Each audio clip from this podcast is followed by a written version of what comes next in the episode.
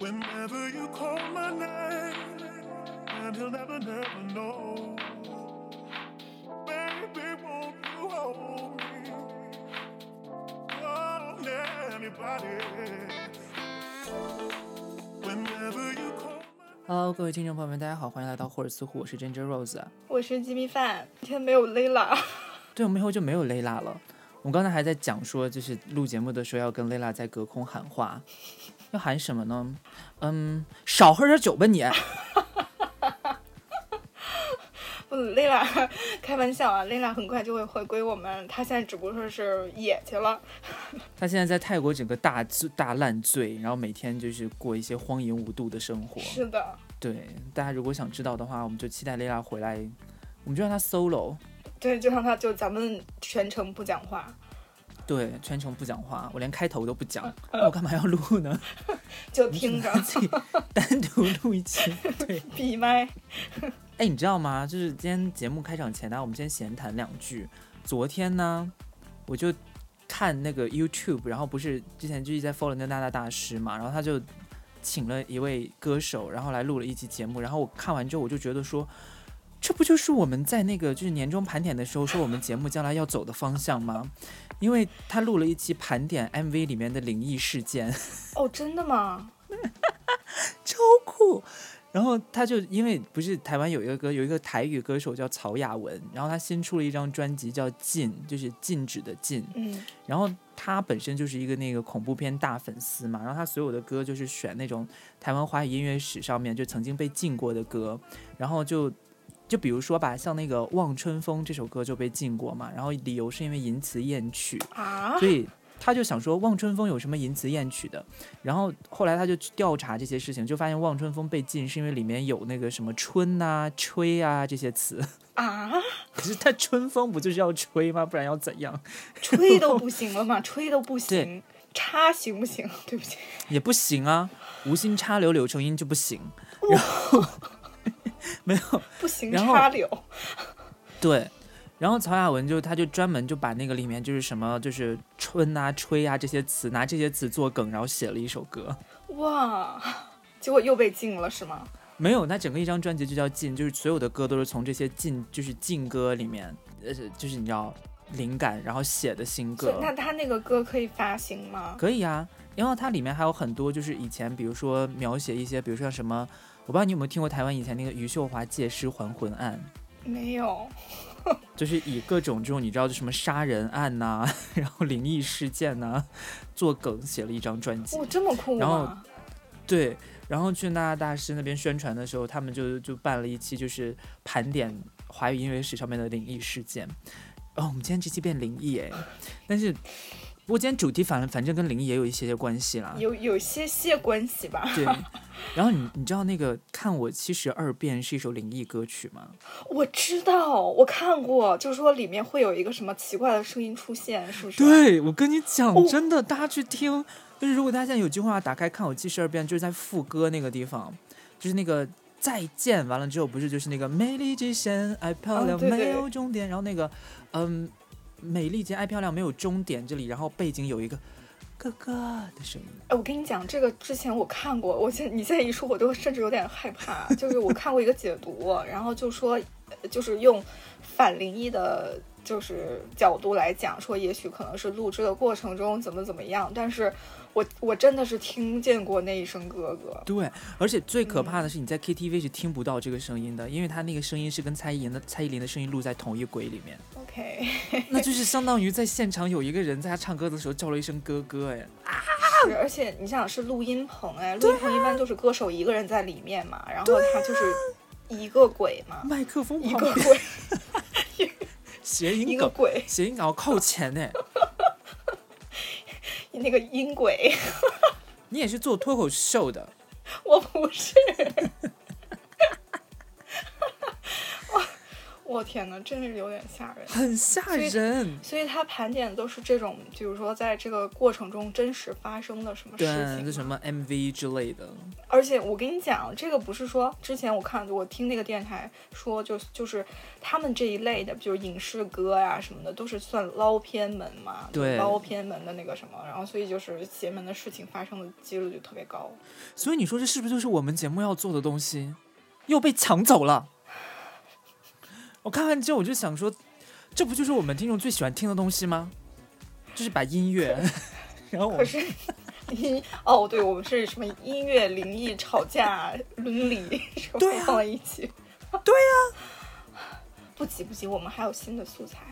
真的是我们期待一下吧。就是之后我们也可以盘点一些这种你知道歌里面的灵异事件。对，就如果听众朋友们感兴趣的话，请给我们留言。你要留言也一样，也没有要到多少？上一次就只要到了 Rebecca 老师的。还有还有其他也有其他的朋友，但是着重感谢一下瑞贝卡老师，Rebecca 一个人占了百分之九十的留言，他每一个都在认真回，对，好感动。真的。OK，Anyway，、这也就是我们录节目前的闲谈。那接下来我们今天这个节目要干嘛呢？今天这期节目是 Jimmy 要给大家好片推荐。嗯，是的，那我们今天要推荐的片子是什么呢？我们今天要推荐的是这个叫《重启人生》。对我觉得可能大部分听众。就是如果听到这里的话，就是感兴趣的应该都看过了吧？因为这个剧最近真的好火啊！我感兴趣，但是我没看。因为你没有时间，对不对？嗯，也不是没有时间，因为我我其实一开始对这个题材蛮感兴趣的，但是我后来看了一下之后，又是那种我总对这个剧就是大概，因为我只大概看了几个片段嘛，然后我嗯就觉得它是那种。就是很日式的那种催泪剧，然后就讲一些什么友情啊，什么乱七八糟的，然后我就觉得他最终的落脚点如果是在那个上面的话，就也还好。是，嗯，这其 实有而且我还，跟着哭了。我就很明确的能够预知到，他就是那种就是故意为了让你哭而哭的剧啊。但是没有没有那种，就是不是像你想象的中的那种，就是啊呃温馨，就是就大温馨大感动那种的，不是那样的。就是小确幸，嗯，对，就是也没有很确信。哎呀，反正就是嗯，不是你想象中那么温情的，就是他还。因为啊、就是一会儿咱一会儿咱们说吧，反正就是不用一会儿说，现在就说吧。我们现在就来盘一下它到底是有多多不温馨。来，Jimmy 先给我们讲一下大概的那个剧情梗概 这么就这么快就来了吗？啊，不然呢？我们已经讲了七分钟了，哎，也是不急。昨上期我们讲胃病讲了二十分钟，我如何防治胃病？可是上一期胃病是我们主要内容之一，哎，最好是。OK，它大概就是讲了一个什么故事？其实它故事结构就非常简单，就是就是安藤樱饰演的这个女生，她就是比如说她的她的那个人生就平稳的度过了三十三年，然后就在她那个就是某天和朋友聚会结束之后，然后他们就一起去便利店买吃的，然后他就说，他说那个我吃的有点太多了，我想自己走回家。然后他其他朋友就开车回家了，然后他在这个时候就遭遇了车祸，然后 在这个时时候他就是进入了一个有点像怎么说阎王殿，不是，呃中转站的地方，就是一一片纯白的空间。然后就有一个接待员，就非常日式，就是那个嗯接待员就是在在一个西装电脑，对，接待处，嗯然后后面就是文件架，然后密密麻麻的放了好多好多文件，然后就就收集了他的个人信息之后，就给了他一个选择，说那个你可以迅速进入到下一个轮回里，你就可以投胎去重，就是投胎到到到下一个那个啥，然后他就问说我那我投胎之后还是人吗？然后那个对方说，嗯，不是人，是什么？呃，南美的呃危地马拉大食蚁兽，就就说你你你投胎之后会变成这个，然后还给他看了一下那个食蚁兽的照片。很酷啊，我会愿意。对啊，我 我也觉得挺酷的。可是你要吃蚂蚁，我要吃，对啊，我们要吃蚂蚁，而且就就是那个照片上那个食蚁兽长得也不是说那么可爱。可是如果你变成食蚁兽，你可能就觉得它蛮帅的、蛮蛮漂亮、蛮美的，也不一定。就就我自己身为食蚁兽的话，我可能会被另另外的食蚁兽吸引吧。对，OK，不重要。然后他就他就觉得他觉得我的人生不能就就从此就就变成食蚁兽了。然后他说那我还有什么其他选择？然后他说那你还可以再重新过一下你原有的那一个那一个人生，就是什么都不变，你重新来过。然后他就选择了重新来过，就是从刚诞生，从婴儿开始。哎，那可是我有一个问题，哎，嗯，就是如果如果食蚁兽死了之后也有这种选择吗？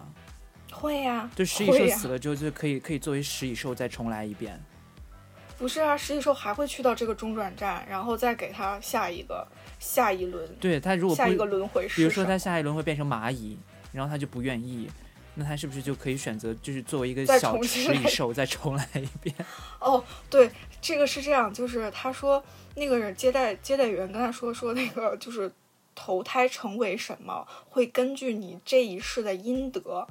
累积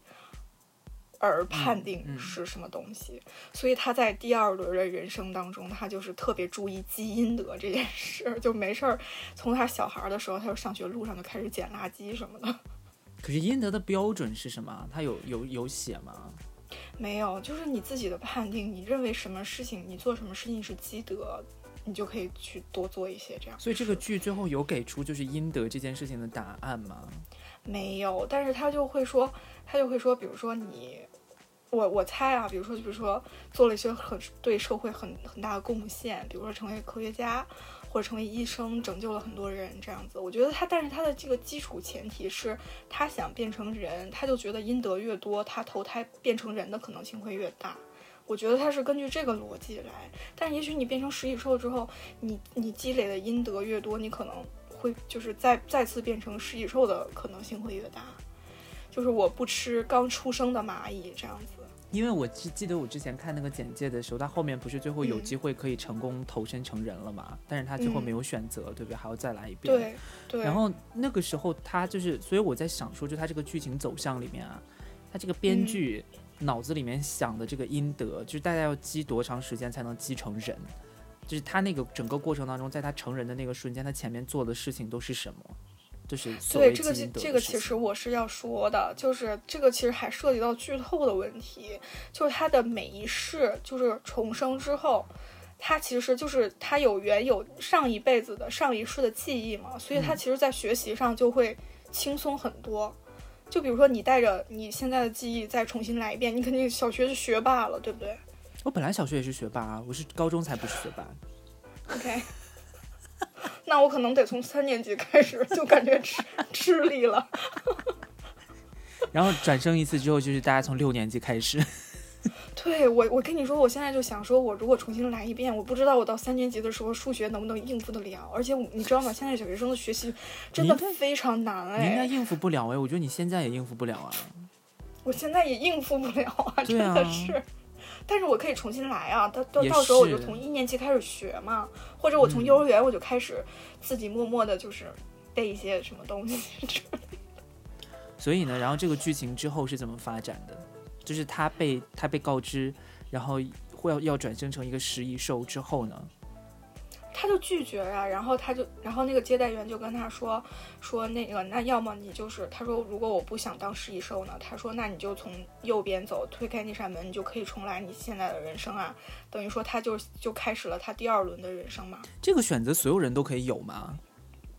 他是根据你，他好像这个也是根据你这一世的就是功德的累积，可以限定你重启的次数。那这个功德很奇怪耶，不是、嗯他他功德累积可以重新开始，但是下一世转世要成食蚁兽是什么意思啊？我不，我我这个就不不是特别清楚，但是它就是它是有次数限制的，但是我不能告诉你你可以重启多少次。在这个世界的设定里面，是所有人都有这个选择吗？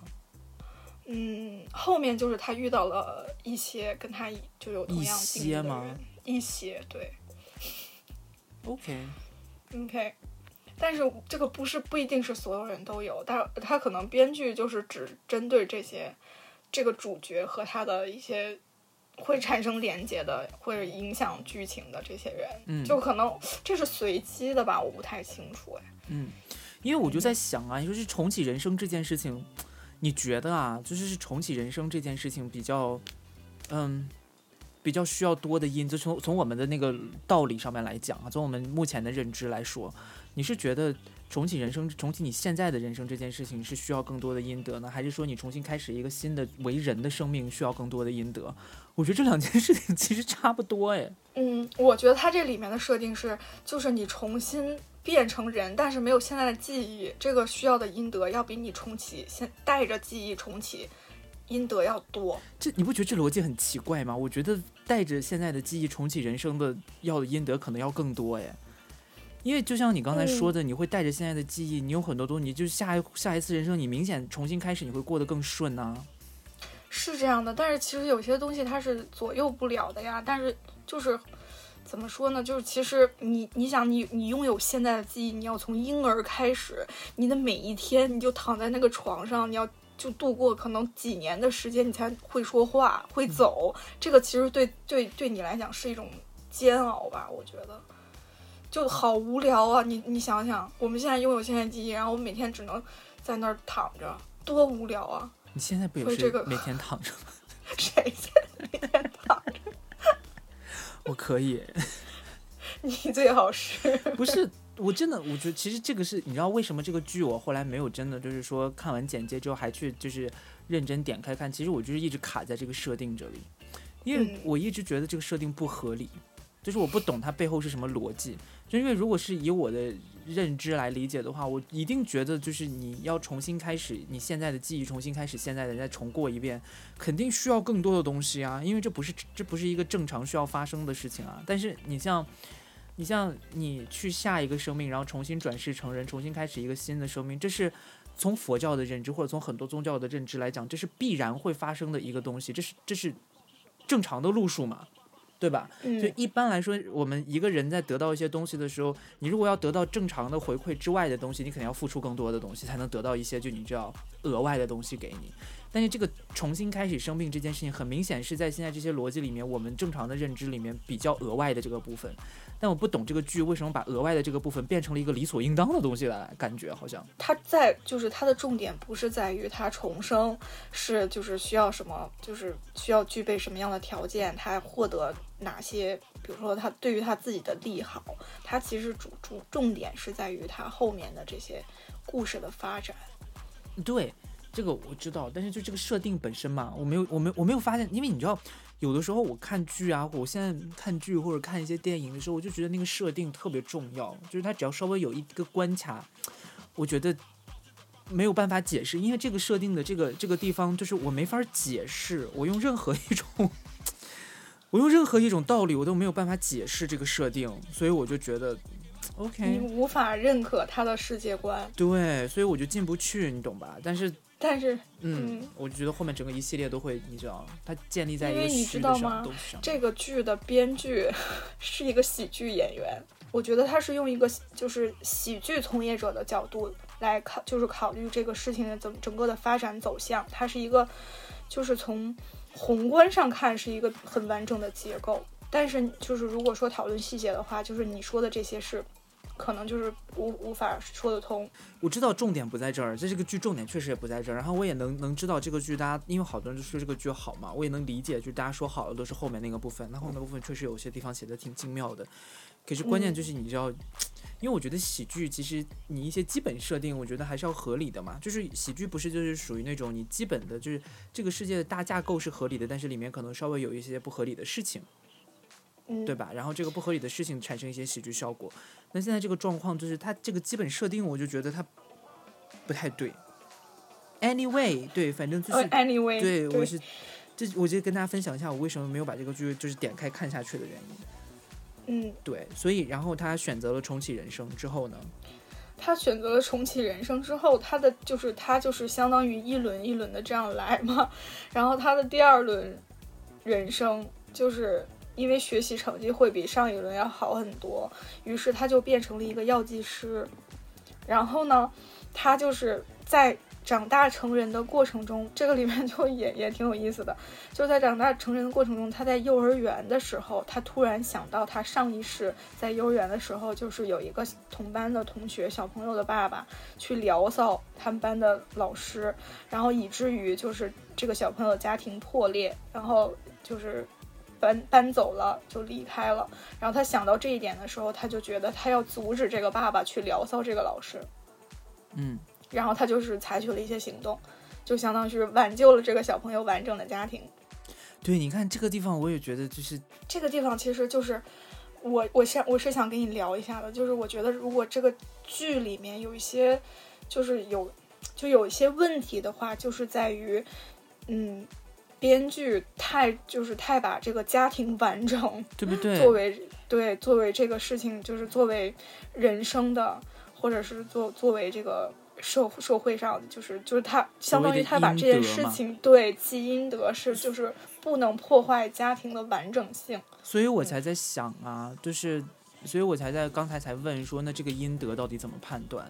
就是我其实很，我其实就是这个剧到后面，我其实也有一部分。就是觉得不是，我觉得他写的其实没有那么好的地方，其实也就是在这里，就是因为我看到很多，就是因为你如果要你如果要做这么一个设定的话，那你这个关于所谓的什么叫基因德，然后这基因德的标准到底是什么？我觉得你可以让让我们对这个东西产生一个反思，对吧？就比如说哈，比如说现在，呃，比如说在这个故事里面，这个设定我们是可以理解为，因为我们现在要分析东西，就把自己放在这个人设里面去嘛，因为呃，可能那个。就是地狱的看门的那个人，他也没有告诉他说阴德的标准是什么，对吧？所以就按照你自己的文化认知，你觉得阴德的标准是什么？那他在他的人生当中，在这样的就是在这样规范的环境当中生存下来之后，他可能默认会觉得说家庭完整是一个好事儿，对吧？所以，所以他就被投生到下一次生命当中的时候，他默默的就带着说他自己擅自以为说这个家庭完整是积阴德的事情，对吧？然后，呃，然后击倒了这个，然后他就觉得做了这件事情，但是，但是问题就是他，我想知道的就是这个剧当中有没有呈现出这个后果，就是比如说他阻止了这个家庭的呃分裂，那这个家庭最后他真的就完完美幸福了吗？或者说这个家庭的这个故事线之后就有有在发展下去吗？还是怎么样？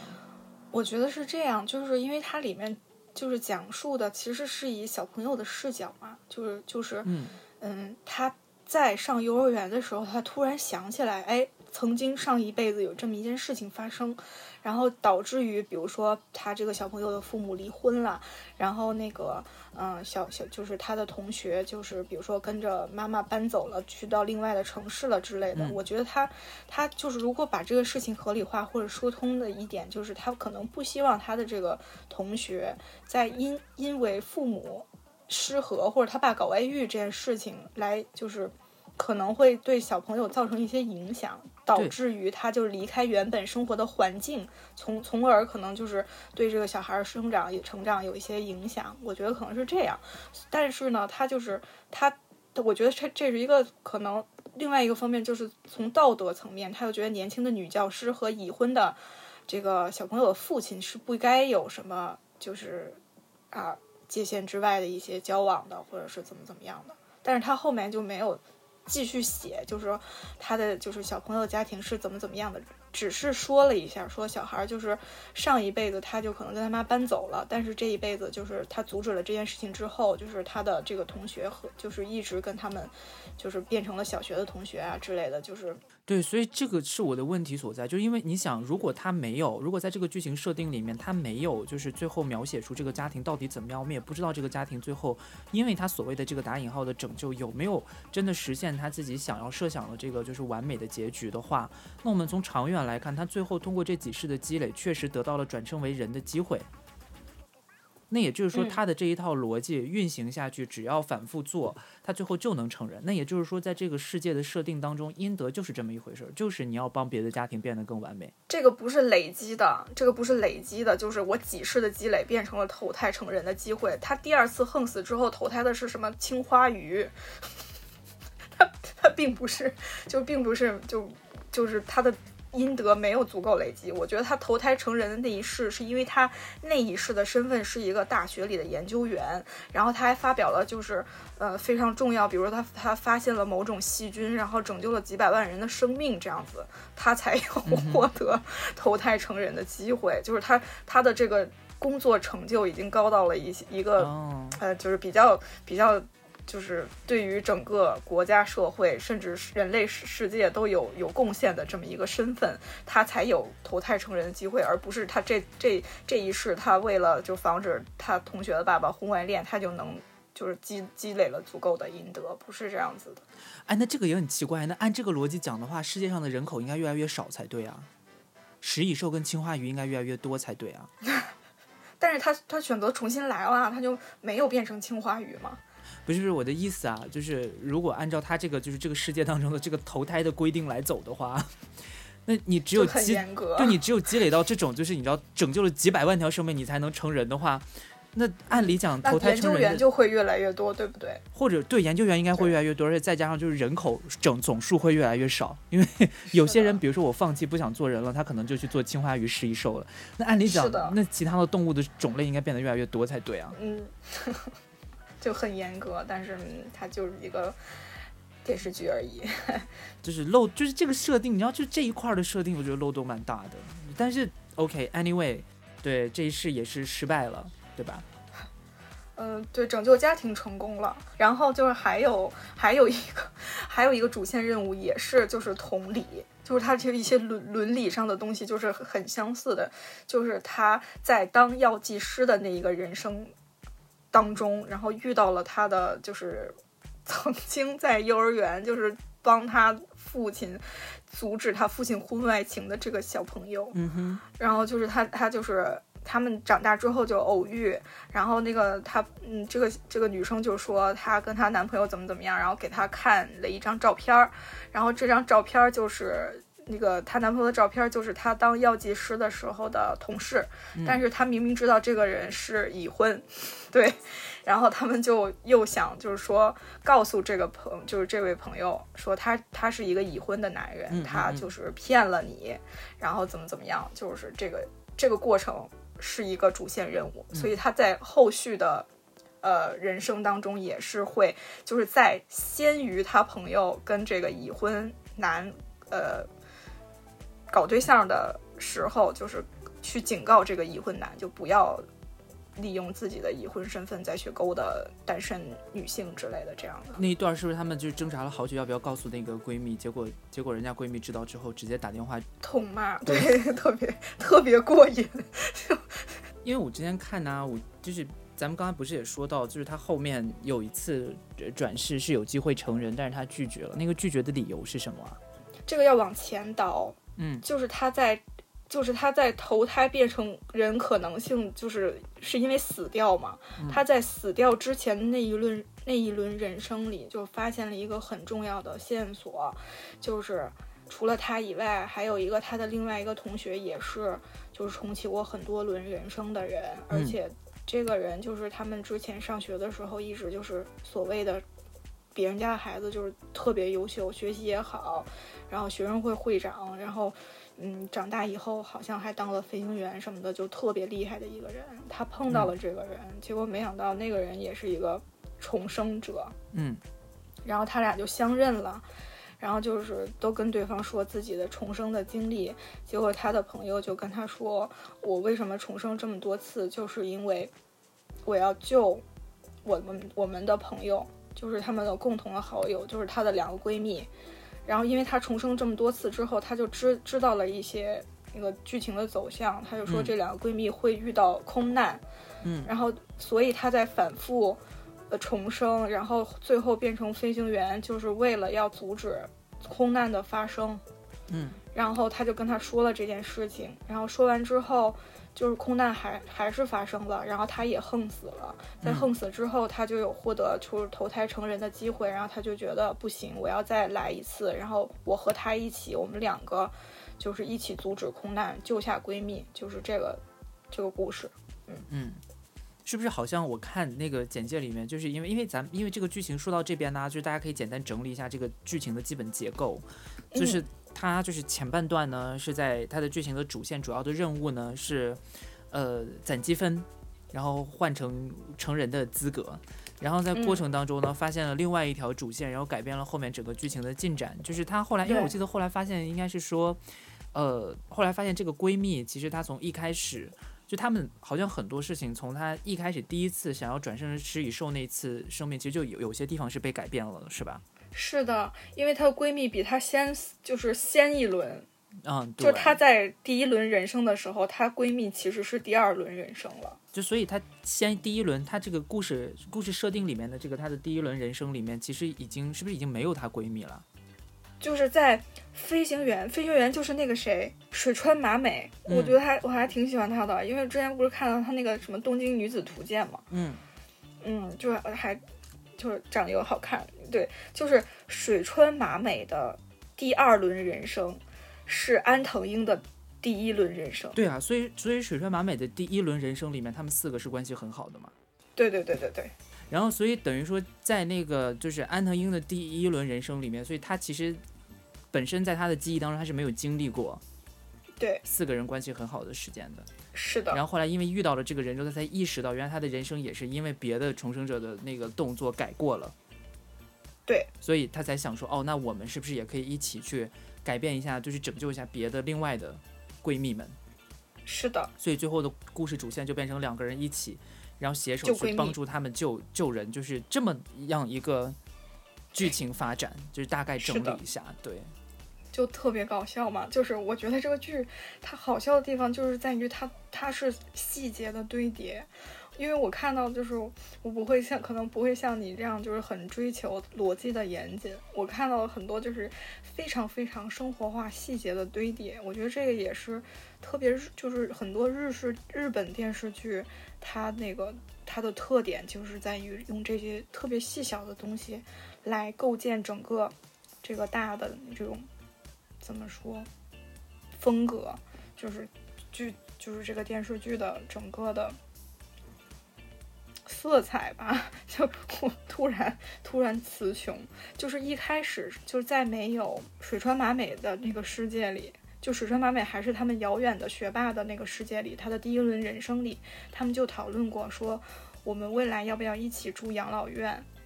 然后就是咱们咱们也经常会幻想出来的，我们未来老了以后的样子，就是我们一起住养老院。嗯，然后他们就说说那个，那我们住养老院的时候，是不是得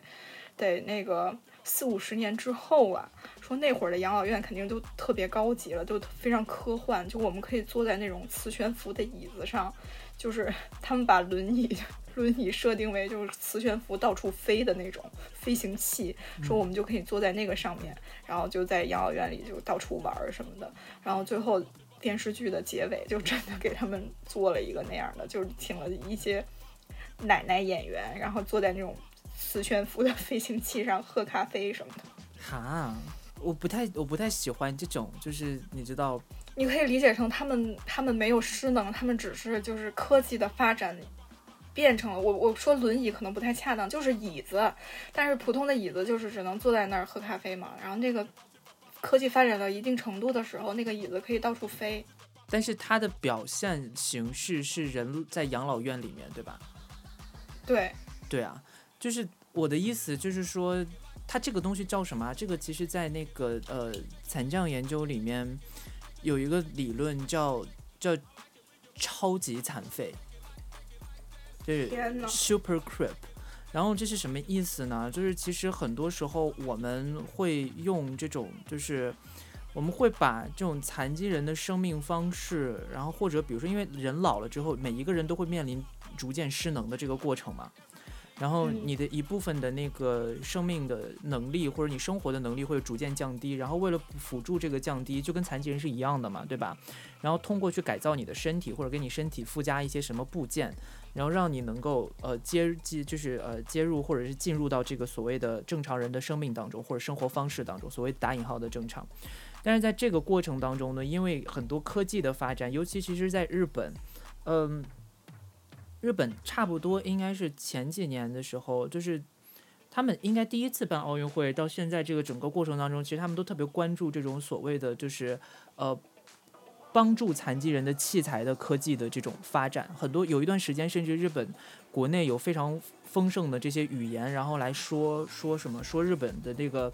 就是日本的先进就是靠这种就是先进的科学技术，而这个科学技术里面很大一部分是他们怎么样去支持他们的残奥会运动员，然后怎么样支持残疾人，去给残疾人创造出来非常方便的轮椅或者非常厉害的这种就是义肢之类的这样的东西，然后通过这样的方式来建立自己日本国的自豪感。而且很多人，你像我们看残奥会的时候，大家会有这种心态，就觉得说，你看他们残疾人都可以跑得比你快，你有什么不努力的呢？好奇怪啊！对，而我们平时也会有这种想法，对不对？我们有，就是你这个这个想法，大家应该能够很容易想象吧？就是你看到一个残疾人，就经常我们会有那种对残疾人的表象，就是说，你看他，即便他看不见，但是他别的地方很发达，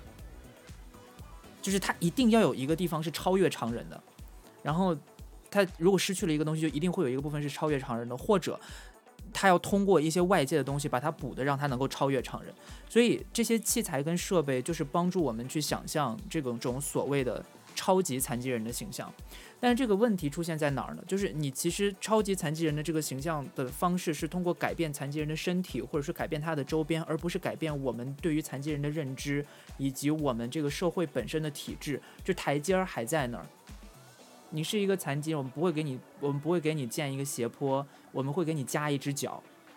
嗯，用这样的方式，然后甚至呢让你走的比我还快，对吧？然后用所谓的这样的形象去激励他们，但是这个东西本身，然后还不认同对方就是是一个残疾人的事实，对，而且因此也不会给予任何关怀，对。所以，当这样的一种表达方式就是出现在日本，这个本来就有过这样的，就是它日本的很大，就是有一段时间的那个国足认同跟它国家的先进性，都是呈现在这个东西上面的。在这种历史背景下再去看这个表现的话，我觉得问题还蛮大的。也就是说，它其实把先进性，就是它它把先进性先进性等同于了一种傲慢。对。就是其实其实这个时候很多时候你像我们对于老了之后的这种幻想啊或者什么的，其实大概率都是幻想，而且他这个剧就有一种好像要呃创造出来一个说很美好的将来的感觉，就是给你描述一个乌托邦。但是这个乌托邦，事实上它略过了中间所有现实的部分，只是给你呈现出来一个乌托邦。其实整个剧都给我一种这样的感觉，尤其考虑到日本现在的养老院的一些实际的状况。你比如说像那个谁，呃，这柯基他的同事，就他打工的地方的同事的一个日本姐姐，然后那个日本姐姐呢说她有一个非常好的闺蜜，那个闺蜜啊在一个养老院工作。做那个义就去做那个那叫什么，呃，照护工作，然后他特别喜欢那个工作，因为他觉得就可以照顾老人呐，怎么样？他也觉得那个他就是觉得养老院是一个非常好的地方，而且你知道日本的养老院确实它很多设施非常的先进，对吧？然后看起来也很漂亮，很好。可是他有一天呢，就看到他一直在照顾的一个老爷爷头上有一道疤，嗯，然后他就不知道为什么，他就去问。然后问他的前辈，然后他的前辈就不说，然后直到有一天他自己悄悄地问那个老爷爷，那个老爷爷才说是他有一天挡到了他前辈的路，他前辈直接一脚把老爷踹到地上，天，然后头上就撞了一个疤，然后他知道这件事情之后就要跟上面去说嘛，然后他上面的经理就说这个事情你最好谁都不要说，现在就我们三个知道。为什么？因为所有人都在做这个事儿。他那个里面没有监控之类的东西吗？有，大家也不会讲。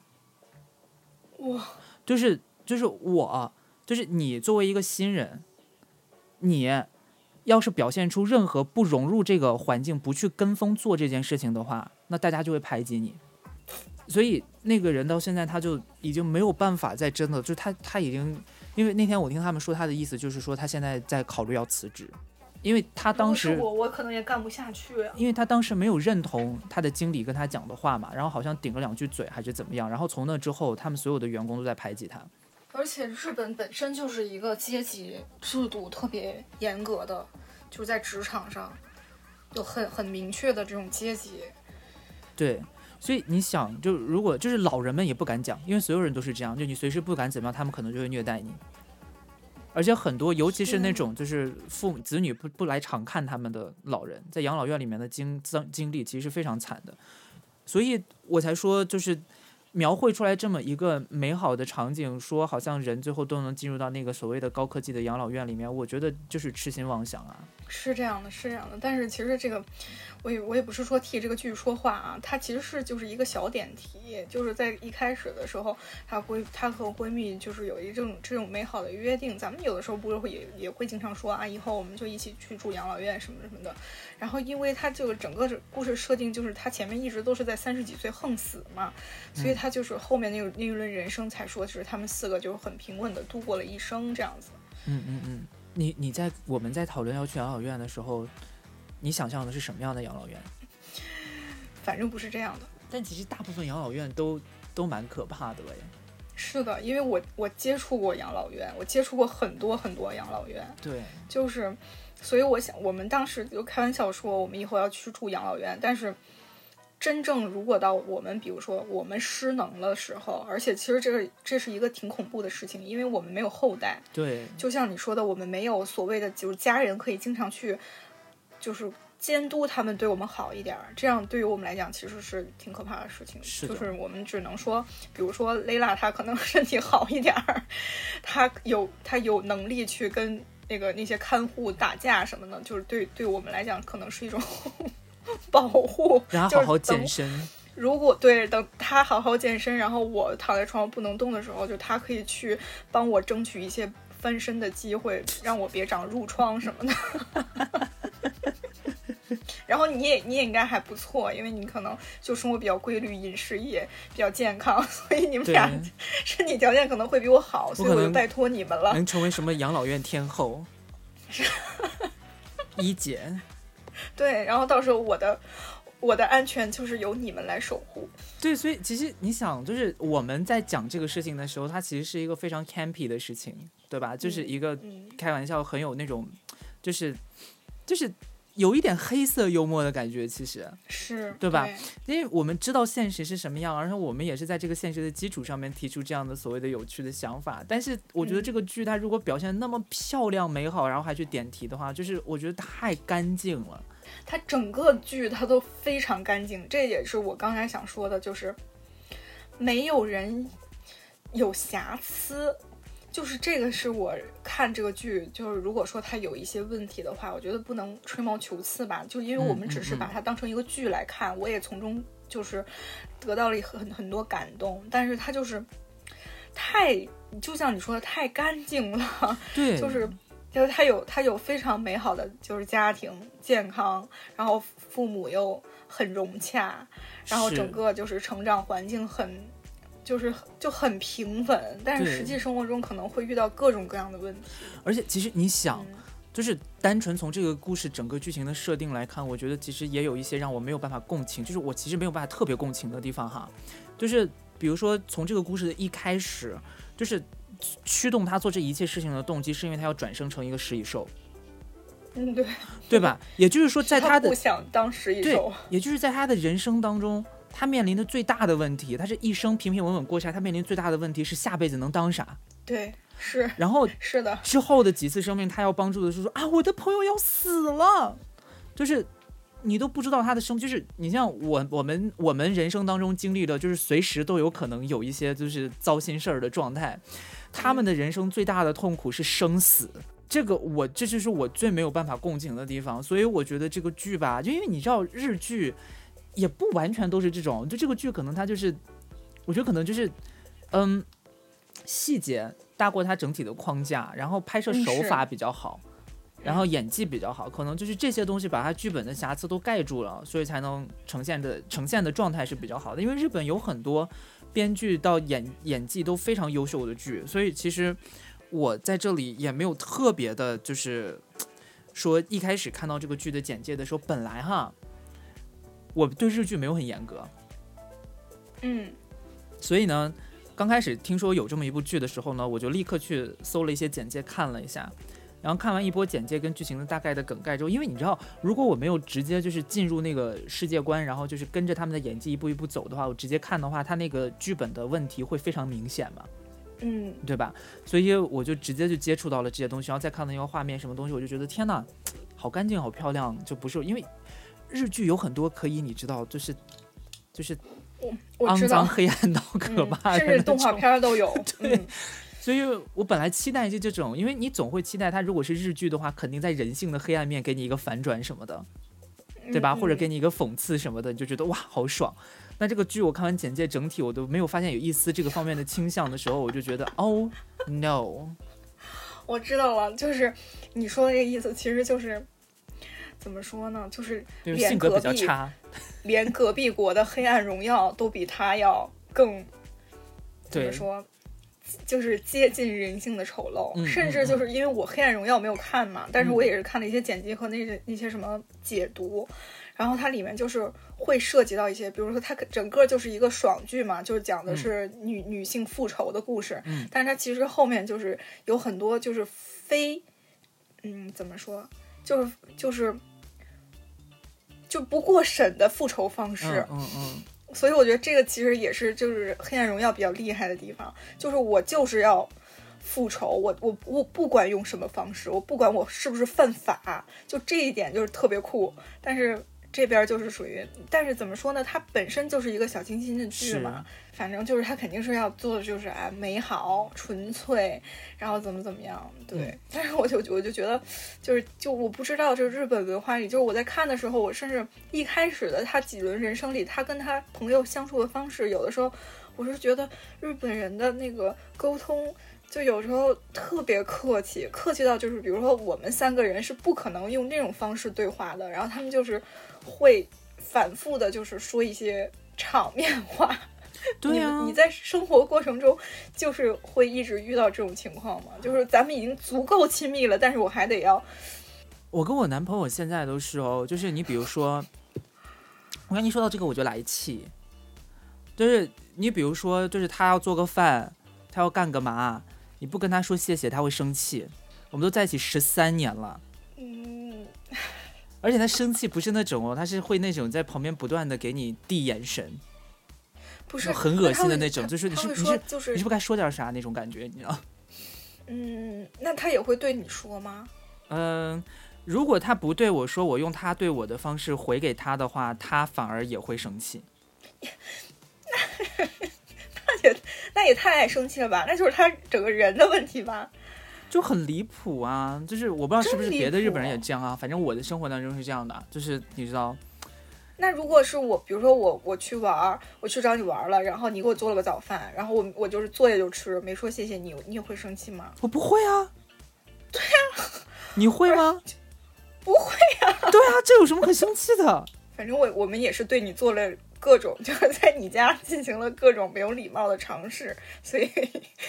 就是我们这个相处的方式就是这样啊。但因为你知道他很奇怪哦，他对我的朋友啊，比如对你们啊或者什么，或者对他自己的朋友，他都不会有这种要求。对，嗯，而且我说实话，我也没有什么别的特别亲近的日本人，这也还好。嗯但是学生里面呢，反而你知道有一些，我觉得他们这个地方也很奇怪，就是那种反而比较没有，就是如果我跟你关系不是非常的亲密的话，在这种情况底下，呃，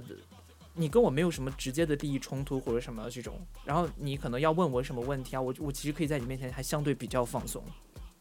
嗯的这种感觉，他们的大概是这样。因为我之前，我前两天不是上课，这学期终于变成那个线下课了嘛，然后我去大学上课，然后就我觉得学生跟我说话其实就也挺没，因为我说话一般也不是很爱用敬语，我就是那种很随便的老师，所以他们下来跟我讲话干嘛的也都蛮随便的，也都没有在那种假客气。那还挺好的。可能就是年轻孩子吧，因为就是你知道我不是上上前一节课就是一节中文课，还有一节性别课嘛，然后中文课跟性别课刚好连着，然后中文课的学生呢就是呃不是下课了嘛，然后我去那个办公室拿了个东西，然后就赶去那个性别课的教室，结果赶到教室之前刚好碰到就是上中文课那三个学生，然后我还问他我说你们是来上我的课的吗？他们说哎呀不好意思老师我们不是，然后我说好吧再见。用日语吗？对。然后下面魅力极限，哎，没有，真的是挺奇妙的。就是有的时候，就因为就是比如它里面有一些细节嘛，就是说那个他当公务员的时候，就是他解决不了问题，他是在一个什么窗口嗯，窗口单位，然后就会解决一些，就来办保险呀、或者退税什么之类的。嗯，然后有些人就是他应付不了的话，他就会找他的主管，然后就然后他主管就也去，就他他就说他主管那儿就会备几件白衬衫，就以至于就是以防，比如说有有客户就揪领子呀什么的，就把那个衣服弄脏弄皱什么的。所以我觉得就是 他们他们这窗口行业可能就是。过于礼貌和不礼貌之间是没有度的，就是你发现了嗯吗？他们是应该是那种，就是如果我是来找你投诉的话，如果我是客人的嗯话，我就是天的那种态度，就 OK 蛮多的，而且尤其是老头子，日本这边老头子特别暴力。天呐，嗯，我还有一次上厕所也很离谱，我不是在男厕所，我就是在那个我在那个就是小便器嘛，嗯，就是在那边站着尿，然后我还没尿完呢，这后面就有一个老头子直接把我怼开，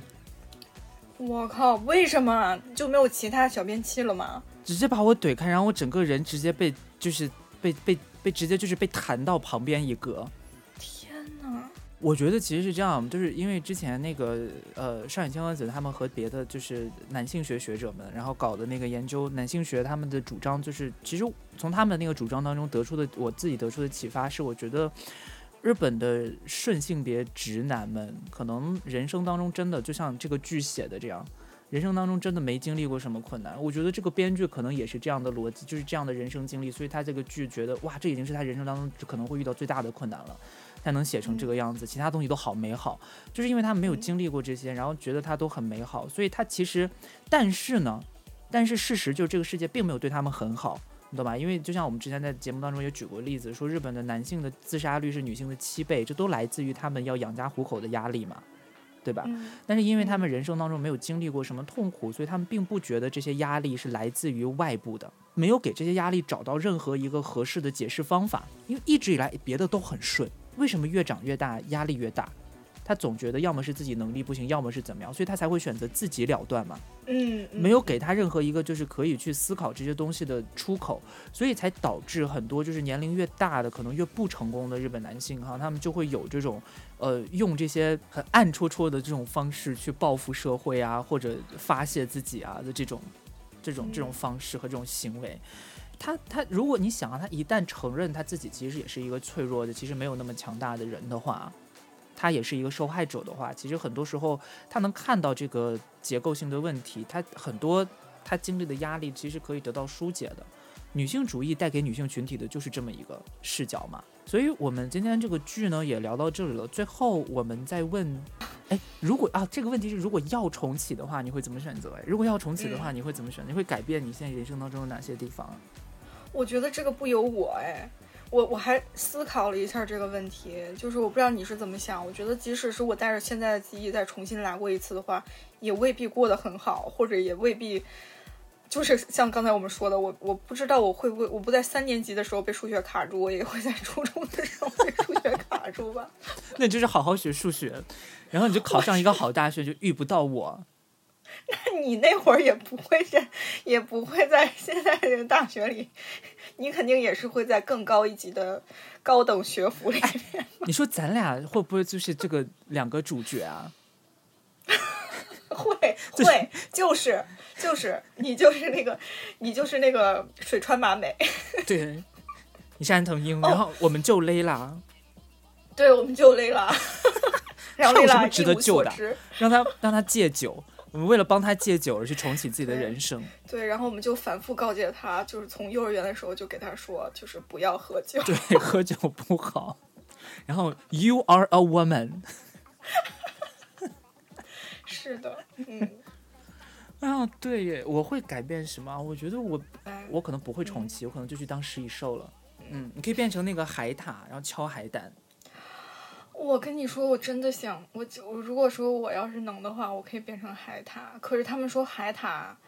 会家暴，哎，啊，因为他吃饭的时候都要砸东西啊。他他说他说海獭会家暴自己的老婆，强奸自己的女儿。哈？嗯，我我塌房了。那你说，那你如果现在海獭塌房了，你会选择变成什么动物？野猫吧，因为我觉得我当时想当猫，然后我就想，如果当家猫的话，你想当家猫有没有一种一直跟父母生活在一起的感觉，有，对吧？对，跟我现在也没什么区别。你现在就是家猫，对，没错。